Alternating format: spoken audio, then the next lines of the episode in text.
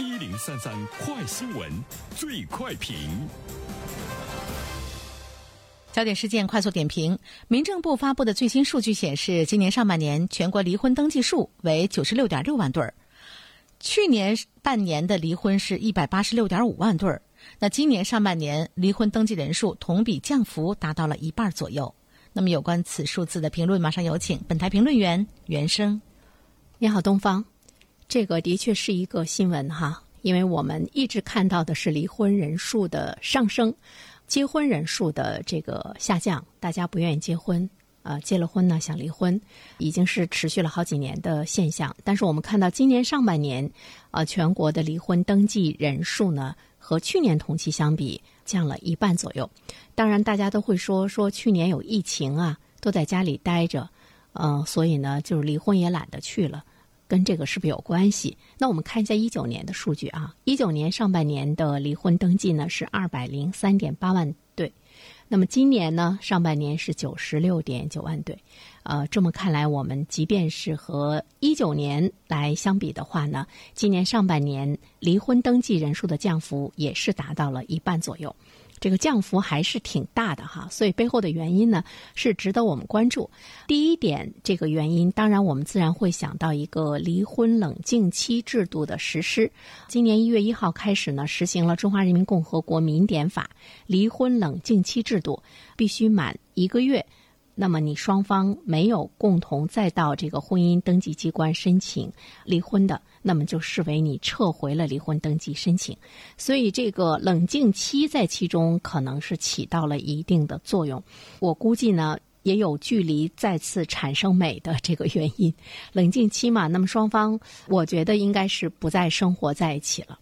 我的生活里缺少了他，那我感觉是更好了呢，还是觉得不如以前了？甚至于呢，因为距离产生美，你可能会想到对方很多很多的优点，跟那种拍案而起，呃，两人直接呢冲向民政局拿了离婚证是不一样的。就是你你对这个离婚对对方的那种感觉呢，可能是不一样的。所以说呢，他会和这个离婚冷静期呢会有关系。比如说，一方带孩子，你会感觉啊，跟两个人来共同带孩子呢是不一样的哈，所以呢，会去更冷静的去想孩子、财产、原生家庭、社会影响等等这些多重因素的一个综合的考虑。其实说白了吧，跟谁过呢都差不多。如果对方真的是对你好的话，不管谁身上都是。臭毛病一堆一堆的，所以呢，你如果觉得他对你好，那么这些毛病是不是可以容忍？没有涉及到特别实质的什么道德品质啊等等违法犯罪啊这些方面，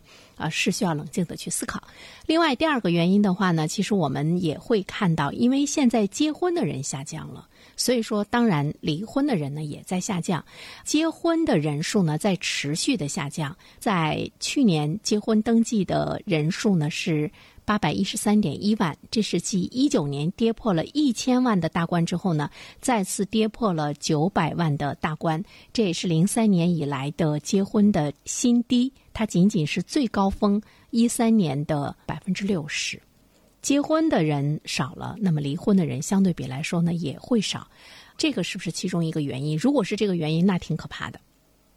第三个原因的话呢，我们都知道以前人们会假离婚。那么，因为呢，你买房子有一些限制啊，包括呢，你申请的这个车牌号啊，包括你购买汽车又有一些限制，所以呢，假离婚。那么现在呢，政府呢出台的政策呢越来越细化，越来越会堵住呢以前政策的漏洞，又会打击呢这个假离婚的现象，所以这个呢变少了。那么这个也挺可怕的，难道有一半人都是在假离婚，钻了这个政策的空子，推高了房价啊？可看呢，我们的这个。政策在制定的时候更加细致入微是多么的重要哈！三方面的原因，可能还有别的原因，大家呢共同来思考。我觉得还有一点就是我们要去探究为什么现在结婚的人少了，无非呢就是压力比较大，房子、孩子、教育、养老、医疗都是呢不小的开支，有很多的年轻人他会比较恐惧，恐惧呢这种未来生活的负担。我们怎么样从实际民生出发，真正的为大众来解决这些问题，让让大家感觉，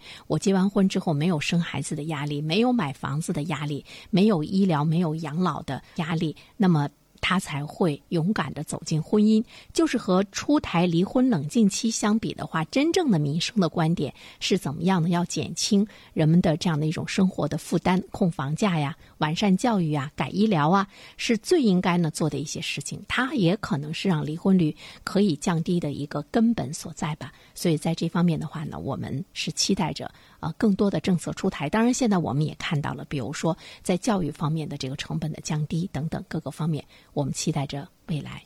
更好。好了，东方，好的，感谢原生。各位听友，大家好，我是原生，真的非常感谢你一如既往的收听原生评论。想告诉大家的是呢，最近我解读的《人性的弱点》这本书在喜马拉雅上线了，欢迎大家前去收听。呃，这本书呢是畅销全球的人际关系和心理健康教程，也是一本有关人际关系方面的圣经。